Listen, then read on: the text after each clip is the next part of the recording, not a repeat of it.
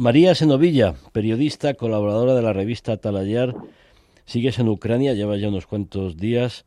María, buenas noches, ¿dónde estás? Buenas noches, Javier. Pues ya dos meses en Ucrania, desde este segundo viaje que he hecho, y en los dos últimos días eh, la situación aquí ha sido trepidante.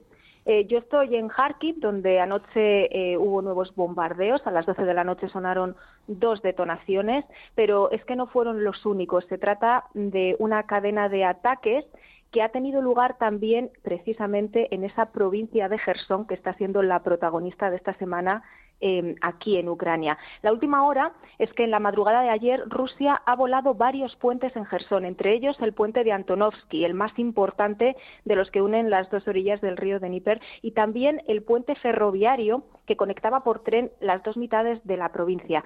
Mira, para que se hagan una idea a nuestros oyentes, la provincia de Gerson está dividida de lado a lado por este río. Es un río que tiene una longitud de 180 kilómetros cuadrados, cuadrados no, perdón, kilómetros lineales. Y destruir eh, los puentes es dividir en dos la provincia. Y parece que es la estrategia que va a seguir ahora Rusia para trincherarse en la parte sur junto a Crimea y aguantar ahí la embestida de, la contraofensiva ucraniana o tal vez lanzar desde ahí nuevas acciones. Bueno, eh, vamos a ver, porque mm, ¿tú te crees en la retirada rusa de, de o puede haber gato encerrado como temen los ucranianos? Es decir, que hayan dejado zonas minadas o que pueda ser una reorganización. ¿Qué, se comenta ahí sobre el terreno? Yo no me lo creo. Mira, el miércoles nos sorprendía a todos esa retirada de las tropas rusas porque además la escenificaron y la retransmitieron por televisión. Yo cuando vi eso me acordé inmediatamente de cuando Zelensky el pasado mes de agosto anunció también por televisión que iba a lanzar una contraofensiva precisamente contra Gerson y en realidad era un engaño para que Putin enviara allí a sus tropas de refuerzo, mientras que el ejército ucraniano lanzaba la verdadera contraofensiva aquí en Kharkiv, donde me encuentro yo ahora y donde han logrado el mayor éxito militar de estos más de ocho meses de guerra. Y bueno, ahora el propio Zelensky, eh, lo comentabais hace unos minutos, declaraba que desconfiaba completamente de esta retirada televisada y que, y que teme sobre todo que el territorio esté minado a ver, lo, lo, de que va a estar minado yo creo que no es una incógnita, es una realidad. Es una realidad, siempre pasa, claro. Ya lo hemos visto en otras provincias que han estado ocupadas. Yo recuerdo cuando estuve en Chernigiv en abril, que estaba recién liberada, eh, una parte de esta provincia fue tomada en marzo durante el cerco de Kiev y las tropas rusas permanecieron allí tan solo un mes y no te imaginas, Javier, la cantidad de minas que dejaron sembradas en todas partes, en los bosques, en los caminos, en las carreteras, incluso en las escuelas. Y también lo he visto aquí, en Kharkiv. A medida que van liberando territorios, los equipos de desminado no dan abasto para limpiar todo. Entonces, ¿que va a haber minas en Gerson? Por supuesto que sí. Pero eso yo no es de lo que desconfío. Yo desconfío de si se trata de una emboscada o si incluso Rusia está dispuesta a lanzar una bomba nuclear cuando entra allí el ejército ucraniano. Porque la humillación militar a la que está siendo sometida ahora mismo la Federación Rusa les puede hacer actuar de una forma imprevisible. Hombre, yo mm, en la, experiencia, por ejemplo, en, Bosnia, es que cuando se produce una retirada de esta, de esta índole, lo que, lo que ocurre es eh, que dejan lo que se llama trampeado las casas. O sea, por ejemplo, yo asistí en, en una zona de, de, Croacia, luego también en Bosnia, que tú vas a abrir un, un, frigorífico buscando agua, buscando leche, buscando algo de comida, y ahí te han puesto un explosivo y, causan una, una, serie de daños tremendos, ¿no? O, o, las minas mariposa que atraen a los niños y les causan daños irreparables. O sea que en ese sentido hay que tener mucho cuidado porque la inventiva humana para matarnos, por desgracia, es, vamos, es inagotable. Em, ¿Pensáis también por, en, sobre el terreno que eh, puede haber algún tipo de negociación en marcha o que eh, lo que lo que se está ocurriendo es tomar posiciones de fuerza para que en la mesa de negociación tener más opciones?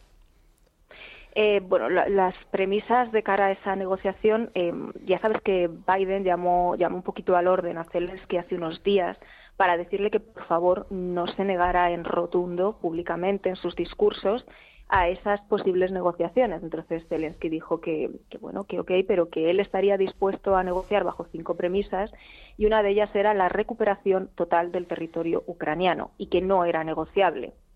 Entonces yo creo que ahora mismo eh, mira, en el caso de que consigan liberar Gerson y avanzar por esta provincia, lo que estaría consiguiendo el ejército ucraniano es abrir la puerta para seguir después por Zaporilla y, digamos, eh, embolsar a las tropas rusas en el Donbass. Volveríamos al origen de, esa guerra que estalló en 2014 y que se, se, focalizaba en, esa, en ese territorio.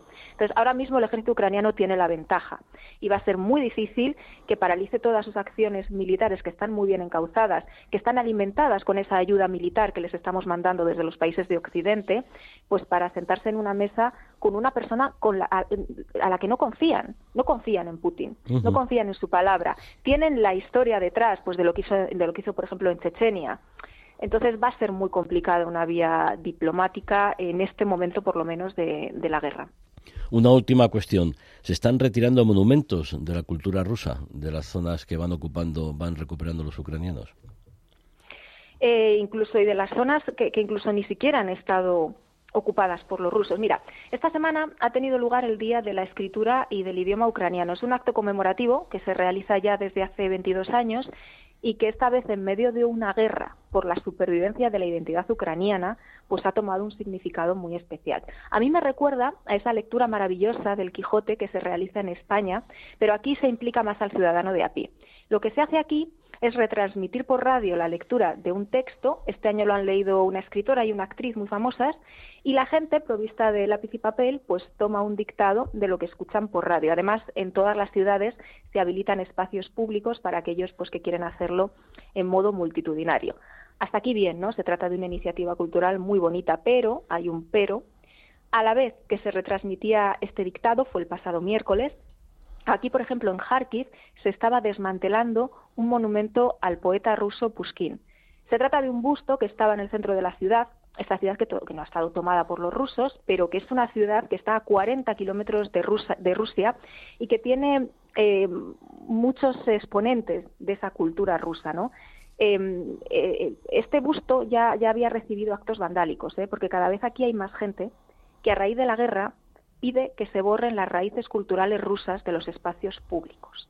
Quieren romper esos lazos culturales. Parece que la cultura rusa va a ser otra baja en esta guerra y ya creo que cada vez hay más voces que reniegan incluso del idioma ruso, una cosa que aquí eh, el, idioma ucraniano, digamos, es el oficial, es en, el que están escritos en la documentación, los nombres de la calle o, o, los etiquetados de los productos, pero todo el mundo habla y entiende el ruso.